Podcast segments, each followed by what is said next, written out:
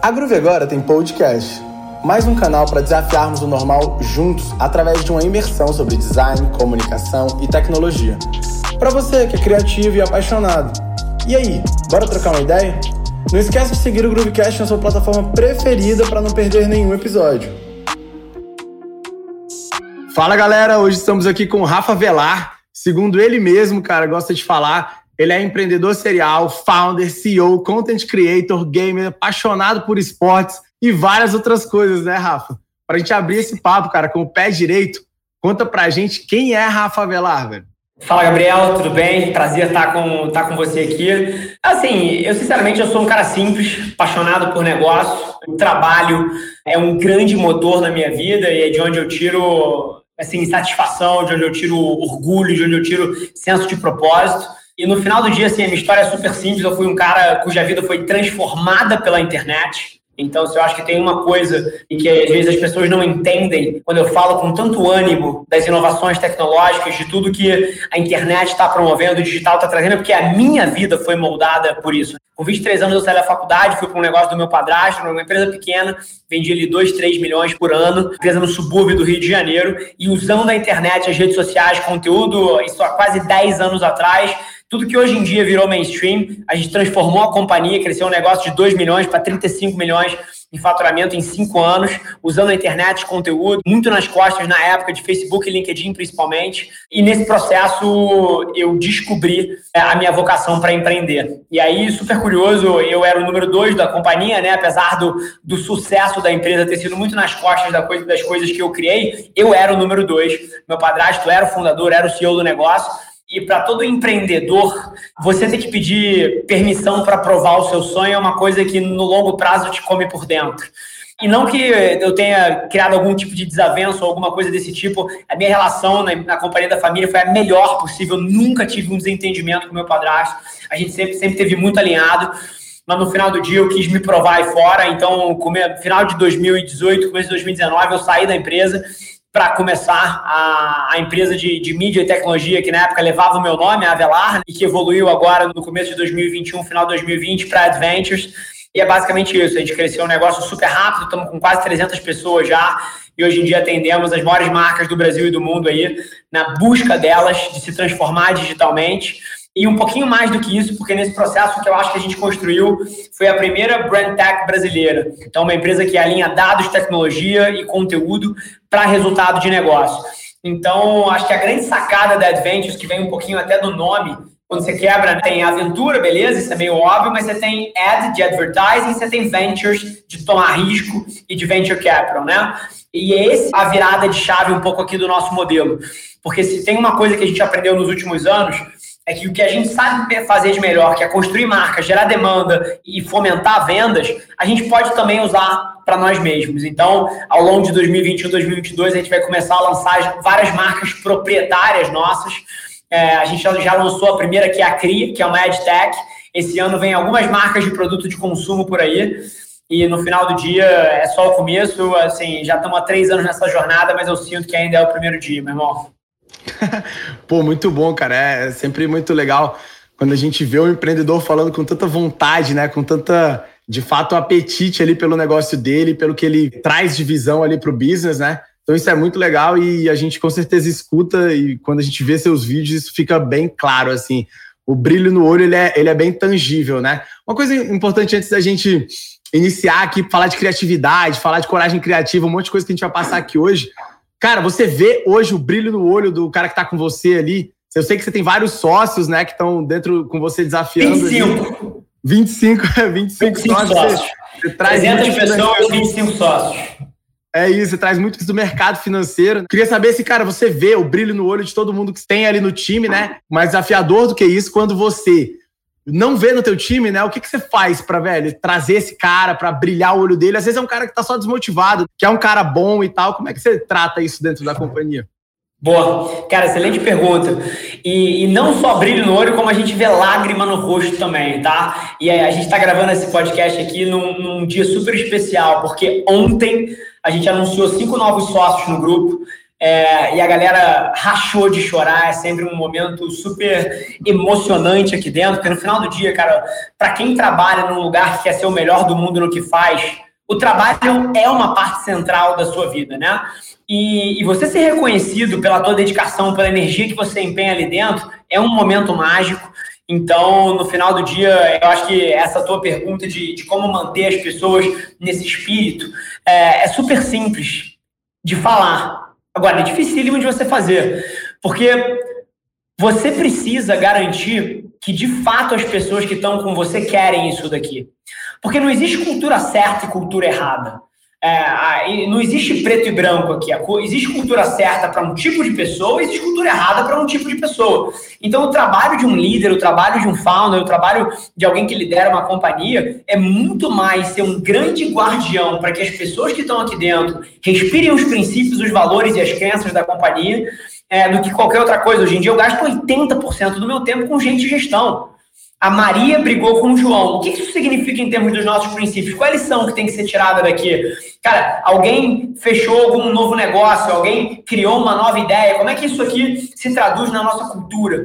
Então, é um pouquinho, é um pouquinho assim que você faz. E toda vez que você descobre alguém que não está alinhado, alguém que está desmotivado, Cara, no final do dia você pode fazer duas coisas. A primeira delas é você entender que nem todo mundo vai se adaptar à sua empresa, mas mais do que isso, você tem que entender o que é curto prazo e o que é longo prazo, porque nós somos seres humanos e as pessoas têm semanas ruins, as pessoas têm dias ruins, as pessoas têm meses ruins. Está num momento duríssimo como sociedade. Então, uma equipe forte é uma equipe que cuida dos outros. Agora, a distinção entre quem quer e quem não quer tem que ser a variável, porque você só pode cuidar de quem quer de fato. Porque se alguém está aqui e não quer, mesmo que esteja num momento difícil, é um desrespeito com o resto da companhia inteira que está dando duro, que está trabalhando forte. Então a gente aqui é meio implacável até. A gente tem uma cultura de hire fast e fire fast. É super interessante. A gente contrata rápido e demite rápido. A gente tem, tem um checkpoint, olha que curioso, está dando dicas práticas. A gente tem um checkpoint em 30 dias da contratação onde o gestor tem que reportar se aquela pessoa tem um fit cultural, porque já está trabalhando há 30 dias com ele, então você consegue entender se a pessoa tem a cultura, e em 60 dias ela tem que reportar de novo a respeito de performance. Se essa pessoa está entregando na barra de excelência que a gente quer. E se em algum desses checkpoints a resposta for não, a gente demite. E mais uma vez, aqui não é, cara, uma cultura ácida, uma cultura, cara, de, de cobrança, não é nada disso, cara. A, a Adventures é um lugar incrível para você trabalhar, as pessoas são hiperconectadas, as pessoas amam isso daqui. Mas o motivo que elas amam é porque a gente defende muito quem entra aqui dentro. Então, você sabe que a partir do momento que você está aqui dentro, você vai trabalhar do lado de alguém que respira os mesmos padrões que você, alguém que sonha o mesmo sonho que você, alguém que vive os mesmos valores, e aí você cria uma cultura única. Então, é mais ou menos assim. Então, se você tem alguém que não está respirando os seus valores, você tem que cortar imediatamente. Mas se você entender que aquilo é um momento transitório, que aquela pessoa está passando por uma fase ruim, cara, isso é um sócio, isso é um futuro sócio, você tem que ajudar a cuidar dessa pessoa. Sim, a gente tem muito esse valor também na empresa, a gente entendeu isso há alguns anos atrás. A gente é uma empresa, uma companhia relativamente nova também, Rafa. A gente está tá indo para cinco anos agora, então, sim, estamos no quarto ano. E, cara, do segundo para o terceiro, a gente entendeu que pessoas aqui realmente têm valor e a gente é coloca pessoas acima de negócios e realmente isso é o que faz sentido. Se tem algum cliente que está te fazendo, fazendo mal né, para o teu time, que está, de fato, desorganizando toda a organização da empresa, você de fato tem que priorizar ali e entender que se não dá para coexistir ali pessoas e negócios, naquele momento você tem que priorizar as pessoas e conforme você falou, se de fato tiverem fit cultural, se de fato estiverem aliados com você, então isso é uma coisa que a gente acredita bastante também aqui e que vê muito tudo. valor. Isso muda tudo, porque eu vou te dar mais um exemplo.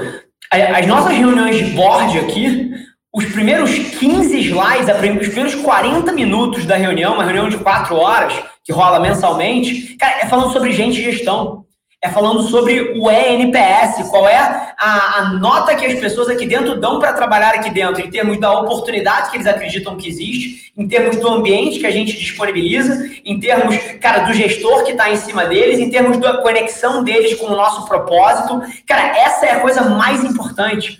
Porque no final do dia é totalmente é, irrazoável você acreditar que você vai botar para fora um trabalho incrível um serviço incrível, uma criatividade fora da curva, se as pessoas aqui não estão conectadas e não estão amando o que fazem e não é um ambiente altamente engajador. Então, cara, isso muda tudo. Foco em pessoas muda tudo. Não, concordo 100% com você, cara. A gente tem um valor aqui na empresa que a gente diz, né, que somos um time de apaixonados. E a gente acredita muito nisso, assim, que se você, cara, trabalha com o que você não gosta, isso vai te fazer mal em algum momento, você vai ficar doente, cara, você não vai conseguir ser feliz, você não vai atingir o objetivo. A gente fala sobre dar 122% também, e, cara, você não consegue dar 122% em nada na sua vida se você não, de fato, acreditar, amar aquela porra. Porque se você acorda e dorme fazendo um negócio que você odeia, você, cara, você não vai conseguir durante muito tempo. Fica difícil, assim, fica difícil sustentar. Falando ainda sobre valores, cara, você defende muito criatividade, né, Rafa? E aqui na Groove, a gente bota a criatividade acima de tudo. Esse é o primeiro valor do nosso Culture Code. Isso é uma coisa que, de fato, a gente não negocia. E, cara, como é que você acredita que a criatividade gera um spread de valor né, para as empresas? E para onde você acha que a criatividade está evoluindo? Velho? Boa. Assim, cara, a criatividade é a variável do sucesso. Agora, a definição de criatividade é o que importa aqui no caso, né? Porque criatividade que não gera resultado no ambiente de negócios é arte. E comunicação, o trabalho de uma agência, não é arte. Arte é trabalho de artista. A gente aqui, a, a publicidade, a criatividade é serviço dos negócios. Então, a definição de criatividade, ela importa muito para mim aqui dentro da Adventures. E o que eu quero dizer com isso? Aqui dentro a gente mede a qualidade da criatividade não pela minha percepção subjetiva de quanto eu gostei desse quadro que está aqui atrás, vocês não estão vendo, mas tem um quadro de um sneaker atrás de mim agora. É, a gente não mede criatividade pelo orgulho que deu depois de eu criar uma campanha, um vídeo, uma arte, uma ativação, uma experiência. A gente não mede por isso. A gente mede pelo resultado que aquela criatividade era para ter gerado. E aqui foi um dos meus grandes choques, Gabi, quando eu entrei nessa indústria, porque eu estava entrevistando diretores criativos, cara, de que dos mais brilhantes brasileiros, e quando eu perguntava no último ano o que, que eles tinham feito, que tinha dado um puto orgulho para eles, cara, eles eram incríveis em vender o conceito criativo. Que, que eles tinham feito e a, e a execução que eles tinham tocado. Agora, quando eu perguntava qual era o resultado que aquilo tinha gerado, ninguém sabia. Ninguém sabia. Isso para mim era chocante, porque eu não sou publicitário. Eu sou um empreendedor. Eu aprendi sobre o meio que eu trabalho, mas o meu DNA eu sou um empreendedor. Hoje em dia eu empreendo dentro do mundo de marketing e tecnologia.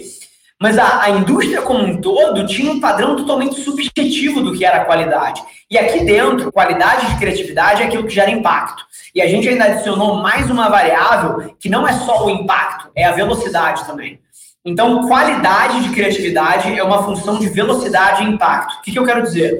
Quanto mais impacto gerar, melhor a qualidade, e quanto mais rápido você tiver pensado esse conceito e executado isso, também maior a qualidade da criatividade. Exemplo: se você ficar um ano pensando numa ideia e ela tem X de impacto, o impacto foi X.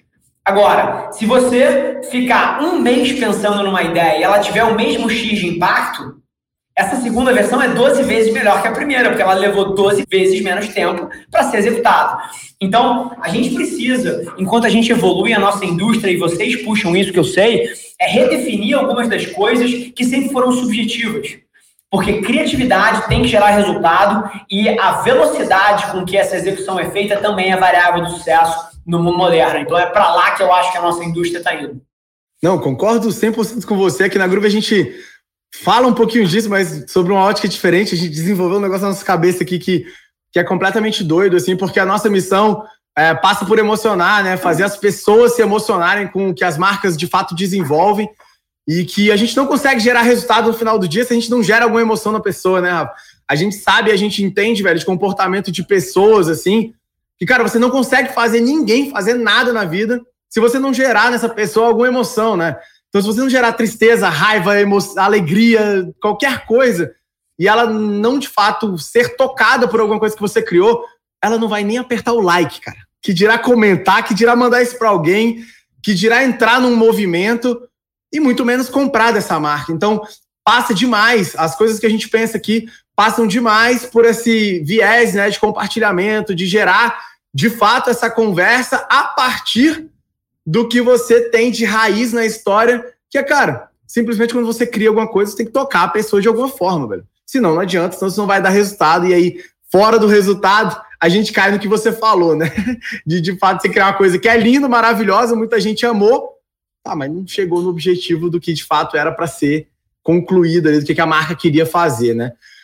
E, Rafa, me diz uma coisa, cara, para onde você acha que a criatividade está evoluindo, velho? Aonde a gente ainda não chegou e o que, que a gente ainda. Os humanos são criativos demais, né, cara? A gente tem criatividade para se desafiar todos os dias, inclusive a gente está provando agora durante esse momento complicadíssimo que a gente está vivendo.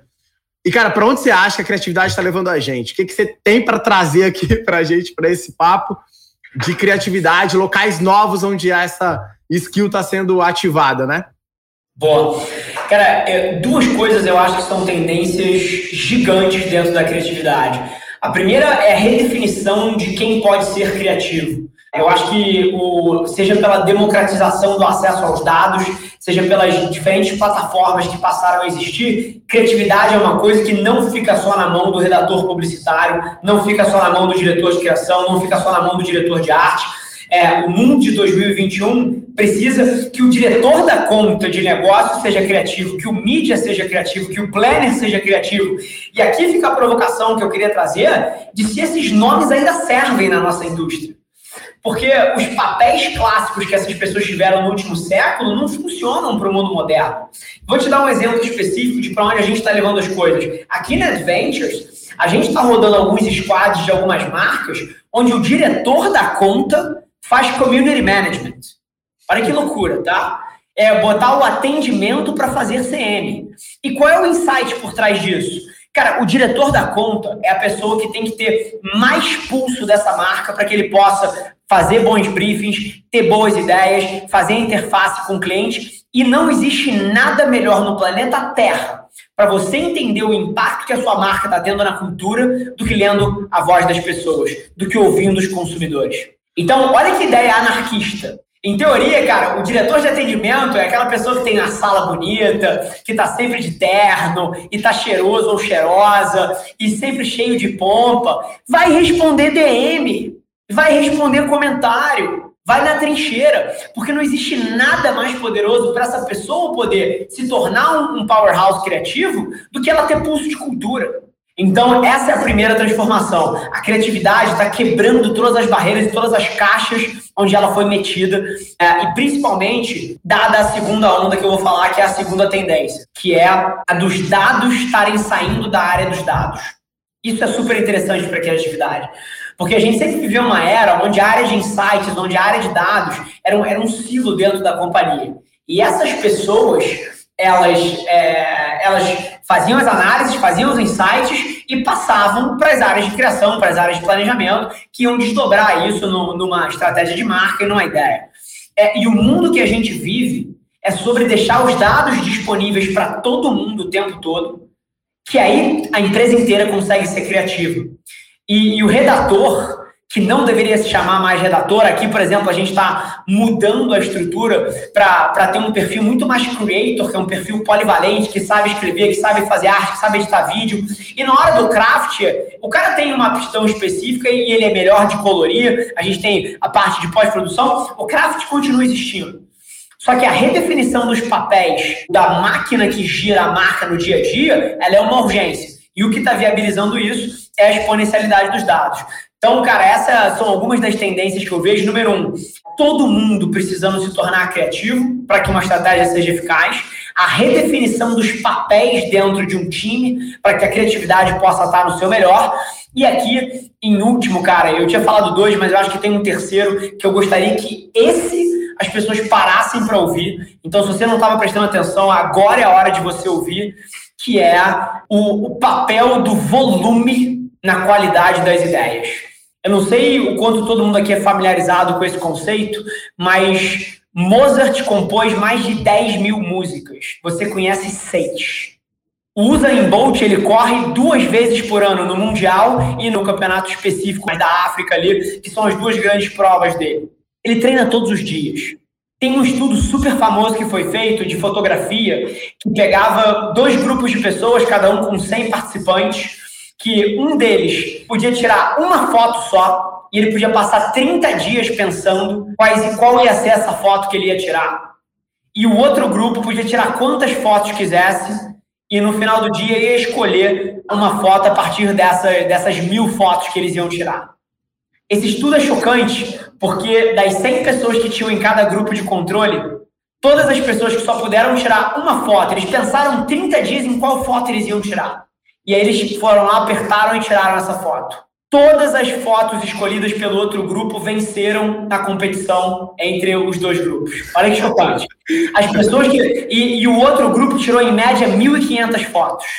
Então, do grupo que tirou 1.500 fotos e pôde escolher uma, todas essas foram melhores que a do grupo de controle que só podia tirar uma. Então, o que, que é isso? É o papel do volume na qualidade. E o mundo que a gente vive, a gente precisa redefinir um pouquinho essa ideia de que você precisa pensar, pensar, pensar para ter aquela ideia perfeita. E é muito mais sobre você jogar volume no mundo e deixar o mundo te ajudar a aprender o que, que funciona e a partir daí você melhora. Então, cara, essas são algumas das mudanças fundamentais que estão acontecendo e quem não tiver de olho nisso não tem a menor chance de vencer em 2021. Não, eu acho que concordo 100% com você. Acho que tem muito do pensamento originais lá do Adam Grant, né? Que eu acho que é fundamental, assim. O cara acabou de lançar um TEDx novo, Think Again. Então, assim, cara, você tem que estar tá de olho, de fato, nesse volume, no que, que você está produzindo. Eu acho que tem aquele cara que fica ali olhando 200 horas para um local, mas ele fica olhando 200 horas e ele está ali pronto, né? Então, é o que você está falando, de trazer volume de trabalho, trazer volume de criação para de fato conseguir tirar e pensar o que, que é fundamental. Perfeito.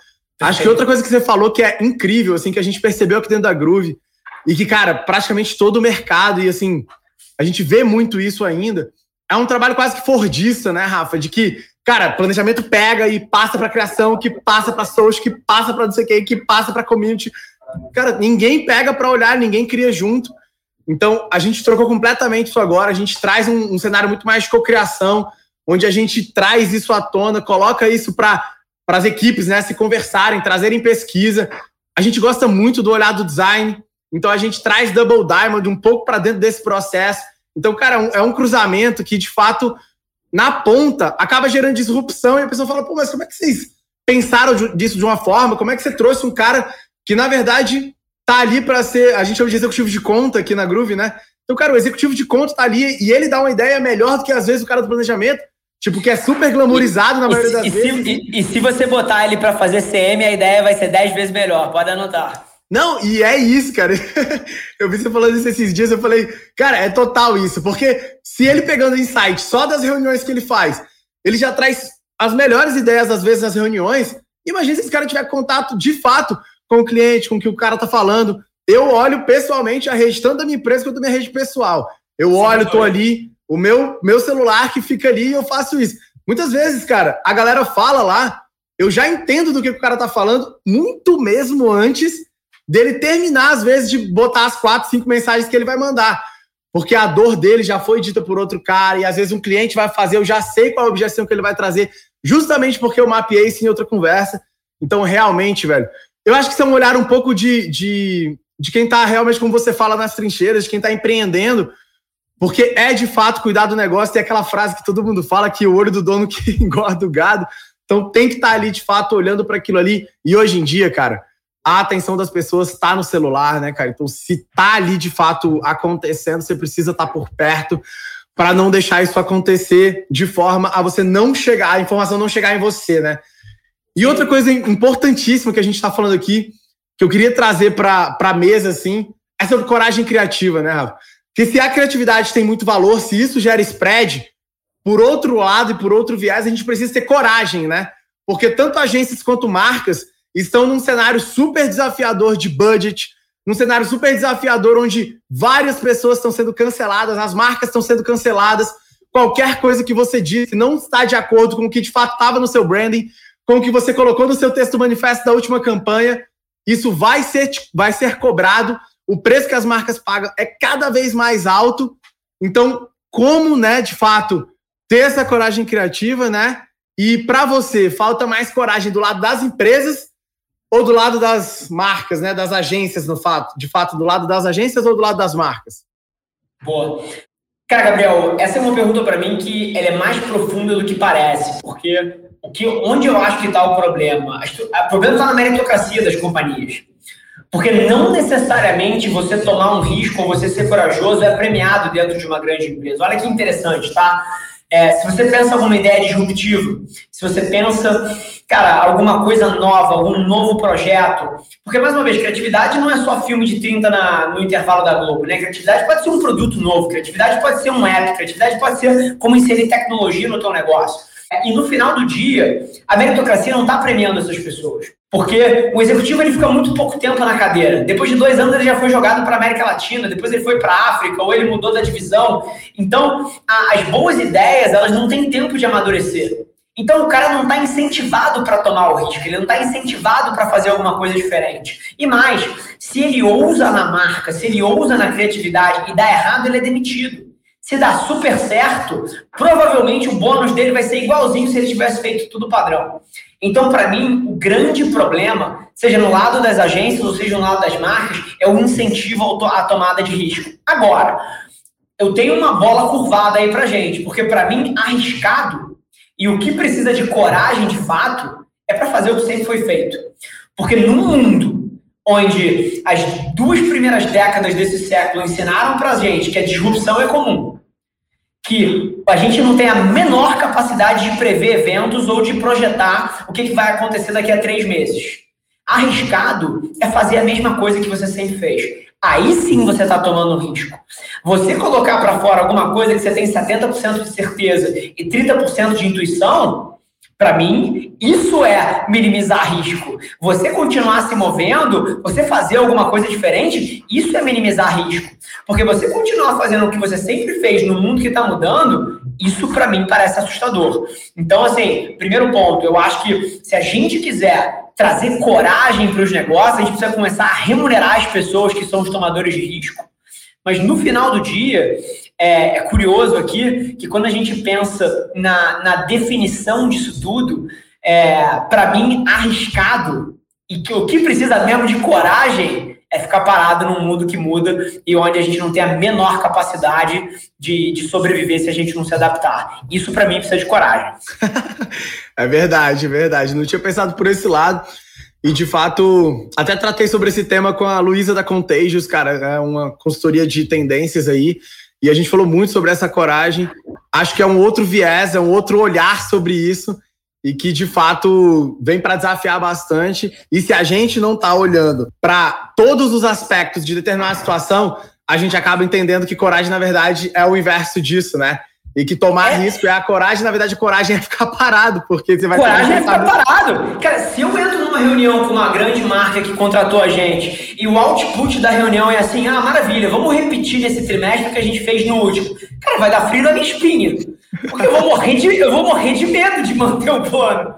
Então, é, na hora que você entende as regras do mundo moderno, cara, você tem que redefinir o que coragem significa. Então, cara, é, é, que fique esse insight, porque todos os dias que eu entro numa sala e alguém me fala que o grande output é perpetuar o que deu certo no último ciclo, isso me dá medo. Mudar, para mim, é, é, é a opção segura. Mudar é o padrão, né? E me diz uma coisa, Rafa. Cara, você falou muito de dados aí, com cada vez mais dados na mão, né? Você acredita que, cara, a coragem das agências, né, das empresas criativas que estão de fato direcionando as marcas, ela deve evoluir ou ela deve regredir? Porque isso traz um paradoxo completo, porque, velho, se você tem mais dado e você erra numa, numa tomada de risco que você faz, o dado tá escancarado ali. No final do mês vai chegar a conta, os KPIs não vão ser alcançados e você vai ser cobrado. Então, com mais dado, você acha que isso facilita a vida dos tomadores de risco ou você acha que isso dificulta? Boa, sem dúvida facilita. Porque aqui a gente tem que entender a diferença entre micro e macro. No micro, você vai errar muito mais. Só que você vai errar pequeno e você vai errar rápido. E o dado vai te ajudar a aprender o que você tem que mudar para o próximo. E o próximo vai ser um pouquinho melhor. E aí você erra de novo e você aprende. Então, no micro, você vai errar muito e os dados vão te ajudar a aprender. E no macro, o seu resultado melhora porque você está aprendendo muito mais rápido. O que define se alguém vence ou não no mundo da comunicação, do marketing, dos negócios de 2021 é sua velocidade de aprendizado é o, é o tamanho e o período do seu ciclo de feedback. Quanto mais curto é o ciclo de feedback, mais você aprende. E aqui tem uma provocação interessante que os dados trouxeram, porque hoje em dia, vamos supor, oh, e aí trazendo um pouco de cor para o nosso modelo, né? A gente opera exceto grandes campanhas, exceto grandes ativações, a gente opera aqui sem aprovação. Então, tudo que as nossas marcas que trabalham com a gente botam na rua, que não é alguma coisa para o Brasil inteiro olhar ou para a América Latina inteiro olhar, é sem aprovação. A gente não aprova com o cliente. E, e o que, que isso traz? É uma capacidade de teste aprendizado muito mais rápida. Só que isso nasce de uma sala como essa aqui, uh, pô, dedo pro ar, ah, eu tenho uma ideia, vamos tentar isso aqui? Não. Parte dos dados se a gente for montar uma campanha de beleza, por exemplo, alguma grande marca é, nessa semana agora, ou alguma ativação, você pode ter certeza que a gente já vai ter analisado através de tecnologia de dados todas as principais tendências do conteúdo de beleza. Os creators que estão arrebentando, o que, que, eles misturam no conteúdo dele? Será que eles usam música com alguma coisa gamificada? Será que tem produto no meio do conteúdo ou tem só informação? Quais são os principais formatos que estão hypando? De quanto em quanto tempo o frame do vídeo muda? Então, o, esses insights para você entender o tipo de conteúdo que mais engaja, quem é que está bombando, que tipo de assunto ele traz, na verdade, minimiza o risco radicalmente da sua ideia. Arriscado para mim é sentar numa sala com três amigos, fumar um baseado, ter várias ideias loucas e jogar no mundo para ver se dá certo. Isso para mim é arriscado. Isso para mim é arriscadíssimo. Porque dado que você tem os dados e, você já tem centenas de criadores de conteúdo fazendo testes de hipótese na, na rua para você. Você não precisa rodar todos os testes. O mundo está rodando os testes. Você precisa aprender a ouvir essa merda. Então, essa é um pouquinho da cabeça. Eu acho que os dados minimizam o risco, maximizam o aprendizado, encurtam o ciclo de feedback. E essa cabeça de, de, de você usar a sua estratégia para ser uma estratégia de aprendizado é uma das coisas que tem o poder de mais transformar uma marca no médio e longo prazo no mundo moderno. Não, concordo demais, cara. Se você está criando sem olhar o Twitter, né? Sem olhar o que, está de hashtag, se você não está olhando. o que tá fazendo. Para Google Trends, você de fato está criando um negócio para sua cabeça e não para o que de fato estão falando. E eu acho que muito mais do que tentar, né? Porque muitas vezes a gente vê isso acontecendo. Você tentar construir uma conversa é muito melhor você entrar numa conversa que já está acontecendo. Você pegar uma ideia de um creator ali, alguma coisa que está em jogo, que está ali na rede social, que alguém está falando, e, velho, você surfar nisso, né? Você pegar a marca, conectar ali alguma marca que você tem, o branding dela, e colocar isso para rodar, isso através dos atributos fica super fácil quando você começa a olhar as coisas por esse prisma, né? Então, isso concordo demais. Rafa, recentemente a gente conversou com o Ed, cara, teu sócio, e a gente falou muito sobre construção de marca, né? Branding, percepção né, dessa marca. E, cara, você tem uma visão muito atual sobre como que as empresas podem, de fato, parar de jogar esse jogo do preço, né? E partirem para, de fato, mostrar esse seu valor. Conta um pouco pra gente, velho como é que de fato o empreendedor pode mudar esse jogo e como que isso pode modificar de fato a empresa dele, a marca dele? Toda vez que você está tendo que debater o preço do que você faz, é porque você não criou preferência. Você, mas basicamente, você é uma commodity. O, consumidor, o cliente, não faz diferenciação nenhuma sobre você. E, no mundo moderno, cara, no mundo onde o smartphone manda nas decisões dos seres humanos e a moeda de troca ali dentro é a atenção das pessoas e a maneira como você captura a atenção das pessoas é através de conteúdo, os empreendedores em 2021 eles têm uma oportunidade incrível. E que não existia, e isso me fascina, porque não existia há 20 anos atrás que é construção de relacionamento e construção de preferência através de conteúdo que é gratuitamente distribuído nas 7, 11 plataformas digitais que mandam a atenção das pessoas. Então, olha que interessante. É, eu vou te dar um exemplo específico aqui. A gente aqui, ontem, inaugurou o Arena. O Arena, ele é um grande evento que a Adventures faz, vai fazer mensalmente. A gente fez o primeiro ontem, não sei se você assistiu. É, cara, teve a Daniela Caxis, que é CMO da PepsiCo, teve a Patrícia Bosch, que é CMO da L'Oreal, cara, teve o Dani Vax, que é CMO da Ambev, teve o Vilela, que é CMO da Rappi, cara, teve a Kim Farrell, que é CMO do TikTok, teve a Samantha, que é diretora do Twitter. Cara, assim, a galera ímpar, ímpar. Agora, esse é um momento, cara, de gerar valor para as pessoas. Eu não estou ali fazendo propaganda da Adventures. Em nenhum momento ali é uma propaganda do que a gente faz. Agora, no momento que a gente coloca aquilo no mundo e as pessoas começam a se identificar, começam a engajar naquilo ali, você cria um aspecto de fandom, de, você cria fãs, você cria pessoas que admiram o que você faz. Hoje, no meu WhatsApp, três irmãos de grandes grupos brasileiros me mandaram mensagem querendo começar o projeto. E ele não está abrindo um briefing de mercado. Ele quer adventures.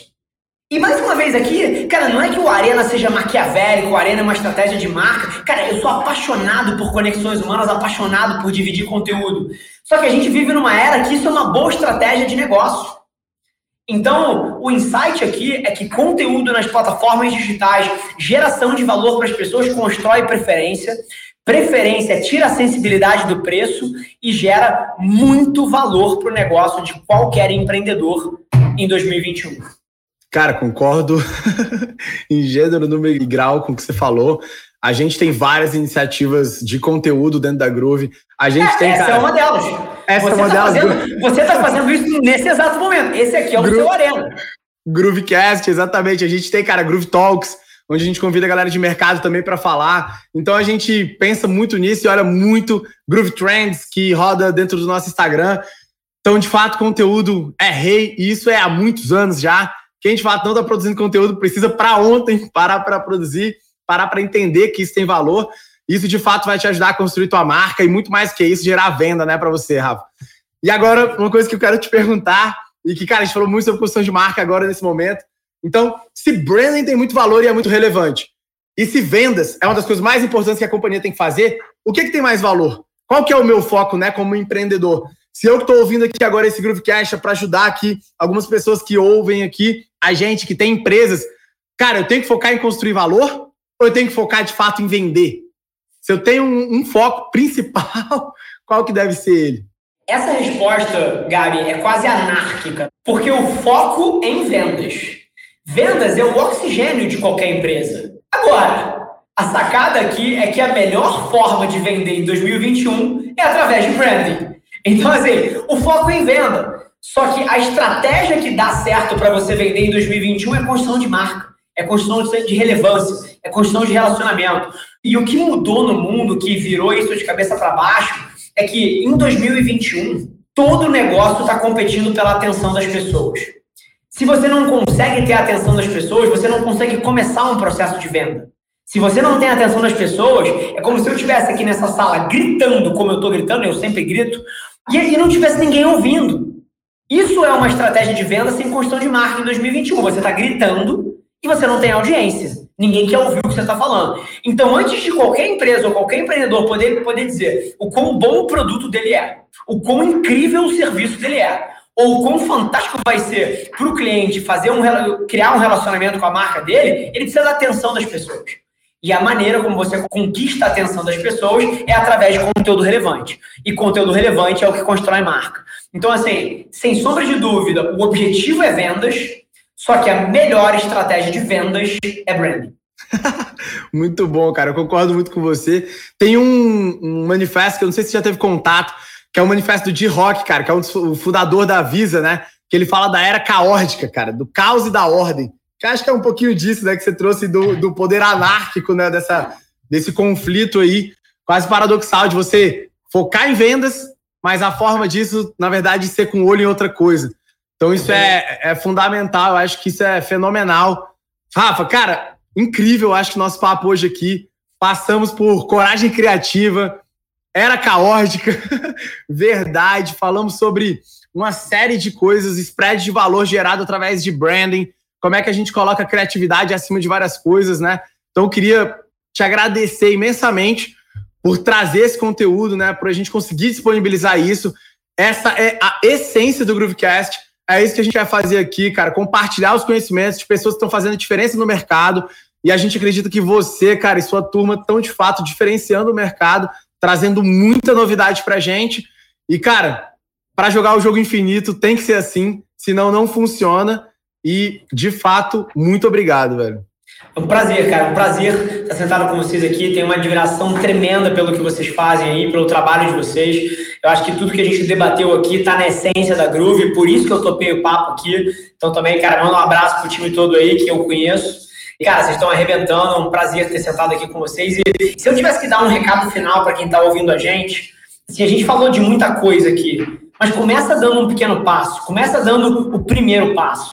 Porque no final do dia, eu acho que o que mais atrapalha um empreendedor ele querer fazer tudo ao mesmo tempo. Ele olhar para um desafio, por exemplo, do que a gente debateu, que ele fala: caralho, eu estou muito longe disso. E isso paralisa. Então, dá o primeiro passo, que eu não tenho dúvida que o seu eu de daqui a dois, três anos vai agradecer por você ter começado nessa jornada. E quando você chegar lá, me manda um DM falando que foi o Groovecast que começou esse processo.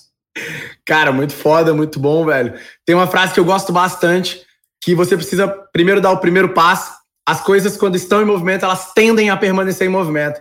Então, acredito bastante nisso. Isso é uma das coisas que eu levo durante muito tempo, repetir isso como quase como um mantra para mim, para de fato a gente iniciar algumas iniciativas que a gente tinha na empresa. Então, assina embaixo.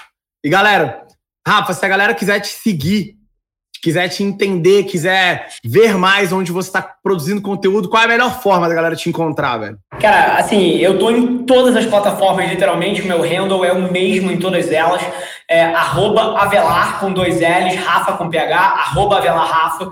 E, e aqui depende muito do que você quiser buscar. Então, por exemplo, se você, cara, for um, um executivo e está procurando, cara, debates de altíssimo nível sobre marketing e negócio, o CMO Playbook é o lugar. Se você estiver empreendendo e você quiser um pouco do o CMO Playbook no Spotify ou no YouTube é lugar. Se você estiver empreendendo e você quiser os insights de alguém que está na trincheira do teu lado, também construindo negócios em 2021 e tomando porrada na cara todo dia, sem sombra de dúvida, o meu Instagram e o podcast Nas Trincheiras é, pode te ajudar. E aí, de resto, a gente se esbarra aí em TikTok, em Twitter, em LinkedIn, porque hoje em dia o time aqui bota mais de 100 peças de conteúdo para fora do dia. Então, fica com essa provocação também, porque se eu que sou um ser humano, um CPF, tô botando 100 peças de conteúdo para fora por dia, você imagina o que o teu negócio não devia estar tá fazendo. muito bom, velho, muito bom. Galera, eu queria agradecer muito o play de vocês hoje. Espero que a gente possa ter realmente proporcionado um conteúdo foda para vocês. E se isso aconteceu, por favor, lembre de dar cinco estrelas na sua plataforma de streaming preferida e marca a gente nas redes sociais. É groove.com.br. Isso vai ajudar muito a gente. Obrigado e até o próximo episódio.